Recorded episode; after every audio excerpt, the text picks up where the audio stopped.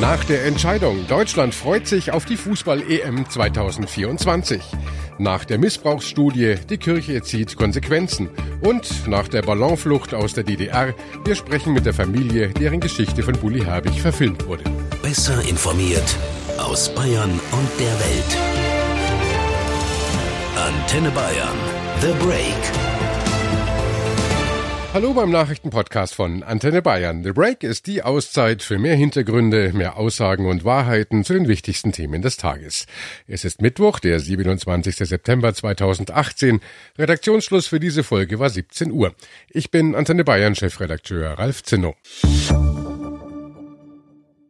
Wir haben tolle Stadien, äh, wir haben die Zuschauer, die Fußball lieben, die gerne ins Stadion gehen, aber wir haben vor allem auch Leute in Deutschland, die gerne ein großes Fest mit allen in Europa feiern. Und ich glaube, das ist das Entscheidende und das ist das Wichtigste. Wir wollen gemeinsam ein riesengroßes Fest feiern bei uns in Deutschland und wir sind sehr gastfreundlich und offen und das wollen wir 2024 auch wieder zeigen. Deutschlands EM-Botschafter Philipp Lahm ist zufrieden, denn es ist entschieden, Deutschland wird die Fußball-Europameisterschaft 2024 2024 ausrichten. Der DFB erhielt in New York den Zuschlag von der Europäischen Fußballunion und setzte sich gegen die Türkei durch. Und das Ergebnis war eindeutig. 12 zu 4 Stimmen bei einer Enthaltung. Bei mir im Studio ist nun Sascha Roos aus der Antenne Bayern Sportredaktion. Sascha, wir freuen uns auf ein weiteres Sommermärchen in sechs Jahren. In welchen Städten werden denn die Spiele stattfinden?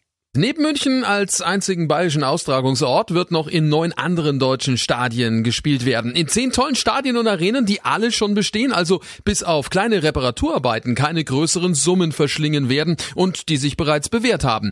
Das sind Berlin, Düsseldorf, Stuttgart, Köln, Hamburg, Leipzig, Dortmund, Gelsenkirchen, Frankfurt und München als einziger bayerischer Standort. Nürnberg war ja in der Vorauswahl gescheitert. München sorgte damit übrigens auch für ein Novum in der EM-Geschichte. Das ist die einzige Stadt, in der innerhalb von vier Jahren gleich zweimal EM-Spiele stattfinden. Die EM 2020 wird ja nicht nur in einem einzigen Land, sondern in zwölf Stadien in verschiedenen Ländern Europas gespielt.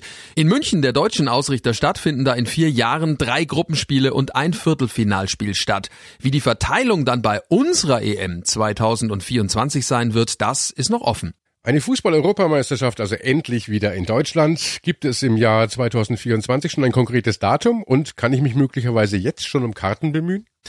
Ja, einen genauen Termin für die EM 2024 gibt es noch nicht. Die UEFA hat das Datum eben noch nicht bekannt gegeben. Üblicherweise wird aber im Juni und Juli gespielt. Wer sich jetzt schon um Tickets bemühen möchte, ist deutlich zu früh dran. Erst im Sommer 2023 wird es wohl möglich sein, die ersten Karten zu erwerben.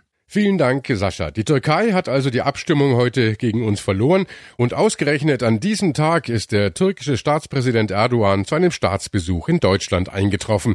Die Maschine der türkischen Delegation ist am Mittag auf dem Flughafen Berlin-Tegel gelandet. Erdogan will die Beziehungen zu Deutschland wieder verbessern. Jörg Ratsch ist unser Korrespondent in Berlin. Jörg, der Staatsbesuch wird ja begleitet von hohen Sicherheitsvorkehrungen. Also mir tun ehrlich gesagt die ganzen Touristen hier leid, die nun ausgerechnet jetzt ihren Berlin-Besuch machen. Die sehen nämlich nix. Es kommt keiner ran ans Brandenburger Tor, denn ähm, hier direkt nebenan hat Erdogan eingecheckt im Hotel Adlon und ringsherum ist ein riesengroßer Sperrkreis. Man sieht auf den Dächern die Scharfschützen. Es sind um die 4000 Polizistinnen und Polizisten im Einsatz während dieses Staatsbesuchs, teilweise schwer bewaffnet.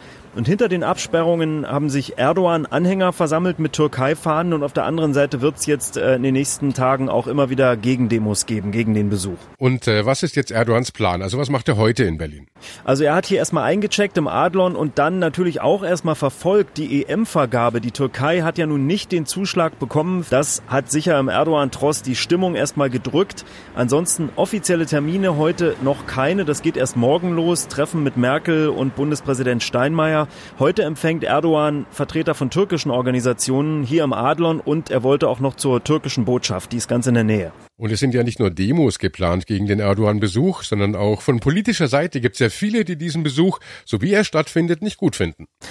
Ja, es gibt heftige Kritik. Äh, Im Bundestag wurde heute auch hier debattiert über die Türkei und die Lage da und die Opposition, die verlangt von der Bundeskanzlerin, dass sie klare Worte spricht, dass sie Druck macht und ähm, Erdogan hier nicht einfach nur den roten Teppich ausrollt, sondern sich dafür einsetzt, dass in der Türkei ähm, inhaftierte Deutsche auch freikommen und dass die Menschenrechtslage sich da verbessert. Also da gab es sehr klare Worte und jetzt sind natürlich hier alle gespannt, wie wird Merkel mit Erdogan morgen reden. Ja, vor allem Cem Özdemir hatte heute im Bundestag klare Worte gefunden. Wir hören mal rein. Man kann sich seine Gesprächspartner nicht immer aussuchen. In dieser Welt gibt es eben auch die Orbans, die Putins, die Trumps und eben auch die Erdogans.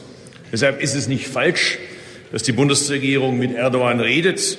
Aber ob es denn gleich ein Staatsbesuch mit all dem Tamtam -Tam sein musste, da kann man, glaube ich, berechtigt ein Fragezeichen dahinter machen. Erdogan kommt nicht nach Deutschland, weil er jetzt plötzlich die Liebe und die Sympathien für unser Land wiederentdeckt hat, sondern er hat abgewirtschaftet, er braucht Geld, er braucht Investitionen unserer Wirtschaft und Leidtragende von Inflation und von der Wirtschaftskrise, das sind die einfachen Menschen in der Türkei.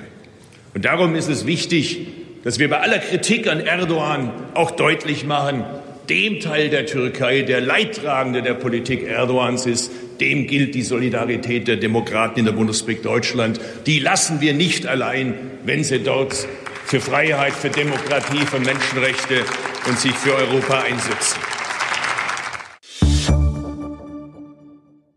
Am Dienstag hatten die deutschen Bischöfe die bereits viel diskutierte Missbrauchsstudie veröffentlicht und äh, die Zahlen waren schockierend. Zwischen 1946 und 2014 haben sich über 1600 Geistliche an rund 4000 Kindern und Jugendlichen vergriffen. Zudem geht die Untersuchung von einer deutlich höheren Dunkelziffer aus. Heute nun haben die Bischöfe erste Konsequenzen vorgestellt. Katrin Schreiber aus unserer katholischen Redaktion. Wie sehen diese aus? Also ein ganz wichtiger grundsätzlicher Schritt war heute bestimmt, dass der Chef der Deutschen Bischofskonferenz, Kardinal Marx, ein institutionelles Versagen seiner Kirche eingeräumt hat. Gerade deshalb dürfe die Aufarbeitung nun nicht mehr nur intern geschehen, hat er betont. Wir wissen, ohne die Betroffenen werden wir nicht vorankommen ohne Fachleute. Wir wissen, es braucht Aufarbeitung die den Charakter der Unabhängigkeit hat. Dazu soll auch gehören, dass die verantwortlichen Täter, wenn sie noch leben, bekannt gemacht werden sollen. Katrin, im Rahmen der Studie hat die Kirche ja auch eingeräumt, äh, dass sie den Missbrauch jahrelang vertuscht hat. Viele Bistümer sollen Akten in großem Umfang vernichtet haben. Wie will man jetzt dieses Problem denn angehen? In Zukunft soll es deutschlandweit in allen Bistümern eine standardisierte Führung der Personalakten geben. Außerdem ist angedacht, eine unabhängige Meldestelle für Missbrauchsopfer einzurichten. Damit könnten auch die Fälle berücksichtigt werden, bei denen die Akten bereits vernichtet worden sind. Generell haben die Bischöfe betont, müsse den Opfern nun endlich Recht und Gerechtigkeit widerfahren. Ja, Recht und Gerechtigkeit für die Opfer der Vergangenheit ist das eine, aber wie will die katholische Kirche denn vermeiden, dass solche Taten auch in Zukunft nicht mehr geschehen? Ja, es gibt in vielen Bistümern, seit die ersten Missbrauchsfälle bekannt geworden sind, bereits Präventionsprogramme, in denen werden alle kirchlichen Mitarbeiter, die mit Kindern und Jugendlichen zusammenarbeiten, geschult. Aber auch Themen wie das Zölibat und die katholische Sexuallehre sollen in Zukunft offen diskutiert werden. Bischof Stefan Ackermann, der Missbrauchsbeauftragte der Bischofskonferenz, hat sich dazu heute sehr deutlich geäußert. Wir wollen auch über diese Fragen sprechen, systemischen Fragen, aber etwa auch der priesterlichen Lebensform. Die Forscher sagen, es gibt Risikokonstellationen, da müsst ihr genau hinschauen. Darüber wird gesprochen. Wir sagen das in aller Offenheit und dann muss man auch Konsequenzen ziehen. Wir können nicht sozusagen in Deutschland einfach Konsequenzen für die ganze Weltkirche ziehen, aber das heißt, unsere Stimme dann für die Gesamtkirche einzubringen. Allerdings müssen sich die deutschen Bischöfe natürlich bei vielen Themen an die Vorgaben aus Rom halten und können dort nur versuchen, Änderungen anzustoßen. Der katholischen Kirche laufen ja auch äh, bedingt durch diesen Missbrauchsskandal seit Jahren die Mitglieder davon. Wie will man denn dem jetzt entgegenwirken? Also Kardinal Marx hat diese Woche mehrmals betont, er könne die Menschen gut verstehen, die den Glauben an die Institution der Kirche verloren haben. Aber er könne auch nicht resignieren. Ich muss versuchen, mit den anderen zusammen, nicht nur mit den Bischöfen, sondern mit allen, denen die Kirche und das Evangelium und das Christentum etwas wert ist, jetzt aus dieser schwierigen, herausfordernden Stunde einen Weg in die Zukunft zu gehen. Nicht nur um unseren Willen. Es geht nicht um die Rettung einer Institution. Es geht darum, dass das, was die Kirche zu predigen hat, was ihr Auftrag ist, in dieser Gesellschaft lebendig bleibt. Dafür werde ich engagiert arbeiten. Wie gut das gelingt, wird sich unter anderem spätestens im nächsten Jahr an den Kirchenaustrittszahlen ablesen lassen. Bully Herbig ist der erfolgreichste Comedian der deutschen Kinogeschichte. Legendär sind seine Filme Der Schuh des Manitou oder Traumschiff Surprise. Nun hat sich Bully Herbig zum ersten Mal an einem ernsten Stoff gewagt. Entstanden ist ein wahrer Thriller, der heute in die Kinos kommt. Der Titel Ballon.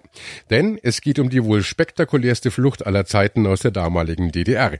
Mit einem selbst gebastelten Ballon gelang am 16. September 1979 den Familien Strelzig und Wetzel aus Pößneck in Thüringen die Flucht über die innerdeutsche Grenze.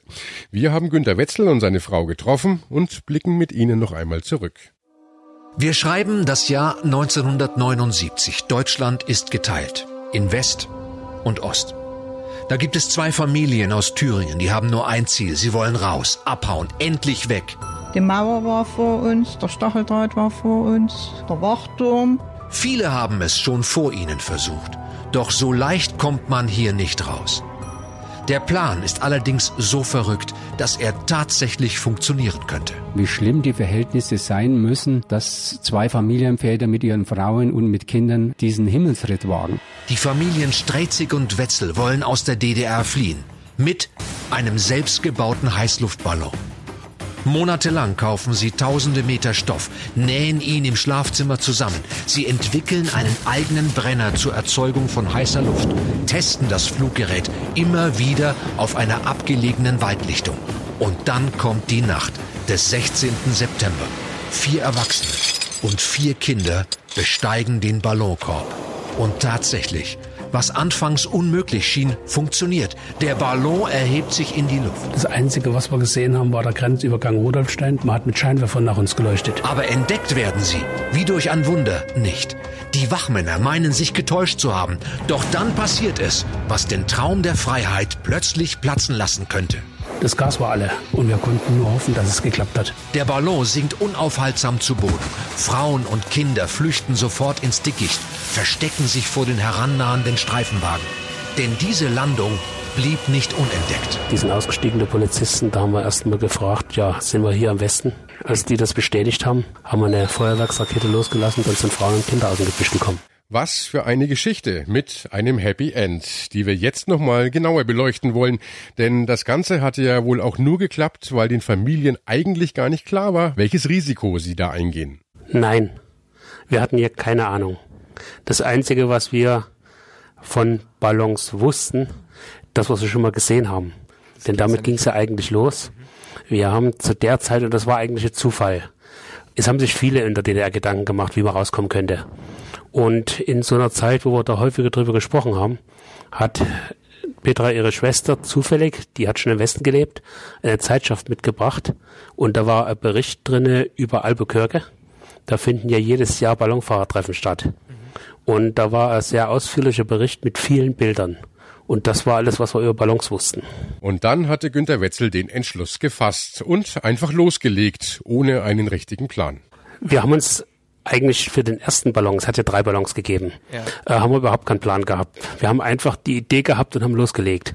Wir haben geschätzt, wie groß das Ding sein sollte. Wir haben äh, Schnittmuster oder ich habe Schnittmuster entworfen, wie man das Ganze machen kann. Das war ja eigentlich kein runder Ballon, so wie er aussieht, sondern das war, also von der Seite gesehen, wäre er eigentlich eckig gewesen. Wir haben unten einen umgedrehten Kegelstumpf gehabt, darüber war ein Stück Zylinder und darüber dann ein Kegel. Und das war quasi unser Schnittmuster. Dadurch musste man nichts rundschneiden, sondern einfach nur schräge Abschnitte machen. Mhm. Und durch diese Größe und die Spannung hat sich dann die Form von einem Ballon, also von einer Kugel ergeben. Und entstanden ist ein Heißluftballon für acht Personen, vier Erwachsene und vier Kinder, die Familien Wetzel und Strelzig.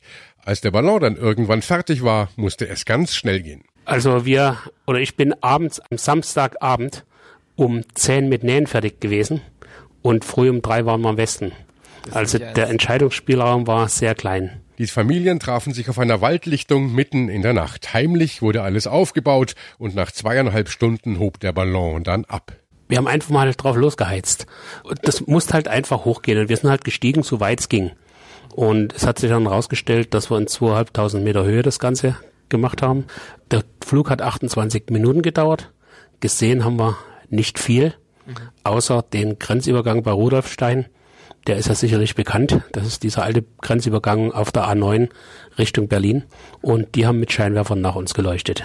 Und dann, auf dieser Höhe von 2500 Metern, ging auch noch das Gas aus. Es ging steil bergab, eine unsanfte Landung im Nirgendwo. Gut, wir wussten jetzt nicht, wo sind wir eigentlich. Also gab es dann eigentlich nur noch eine Entscheidung, denn da ist uns schon wieder eingefallen, dass die uns gesehen haben durch die Scheinwerfer. Und jetzt haben wir gesagt, gut, gehen wir einfach mal in Richtung Süden. Entweder wir kommen von der Grenze weg, dann ist alles gut, oder wir laufen halt genau rein, die kriegen uns jetzt sowieso. Und sind dann einfach mal ein Stück in Richtung Süden gelaufen. Da waren schon die ersten Hinweise, dass wir es geschafft haben könnten, denn die Felder waren dort recht klein was ja nicht typisch war für die DDR. Da gab es ja sehr viele Großflächen mhm. und nicht diese kleinen Felder. Dann haben wir einen Lichtmast gesehen, über Landwerk, Naila stand, glaube ich, drauf. Und das war dann schon der nächste Hinweis. Und dann haben, sind wir als nächstes in eine Scheune gegangen und da stand so Miststeuer drinne. Das Fabrikat war uns auch nicht bekannt. Und das war schon dann relativ klar. Mhm. In der Zwischenzeit muss ich sagen, die Frauen und Kinder haben ja gewartet, die haben sich im Gebüsch versteckt, mhm. weil wir erstmal auskundschaften wollten, äh, was da überhaupt läuft. Ja, und als wir dann auf die Straße gegangen sind, kam Polizeiwagen gefahren. Der kam auf uns zu, hat angehalten. Die sind ausgestiegene Polizisten. Da haben wir erstmal gefragt, ja, sind wir hier am Westen? Ja, und dann, als die das bestätigt haben, haben wir eine Feuerwerksrakete losgelassen. Dann sind Frauen und Kinder aus dem Gebüsch gekommen.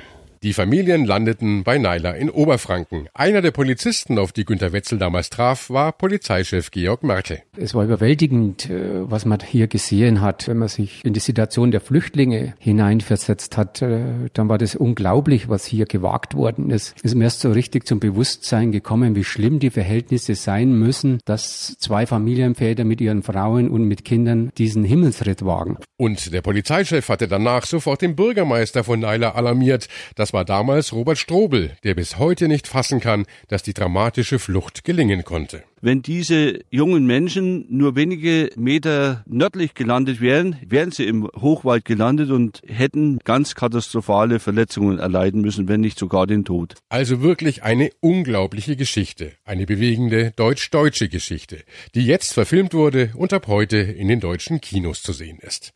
Und das war The Break, der Nachrichtenpodcast von Antenne Bayern an diesem Mittwoch, dem 27. September 2018. Ich bin Chefredakteur Ralf Zinno. Antenne Bayern. Besser informiert. Jeden Tag. Zu jeder vollen Stunde auf Antenne Bayern. The Break. The Break gibt's auch morgen wieder um 17 Uhr. Jetzt abonnieren.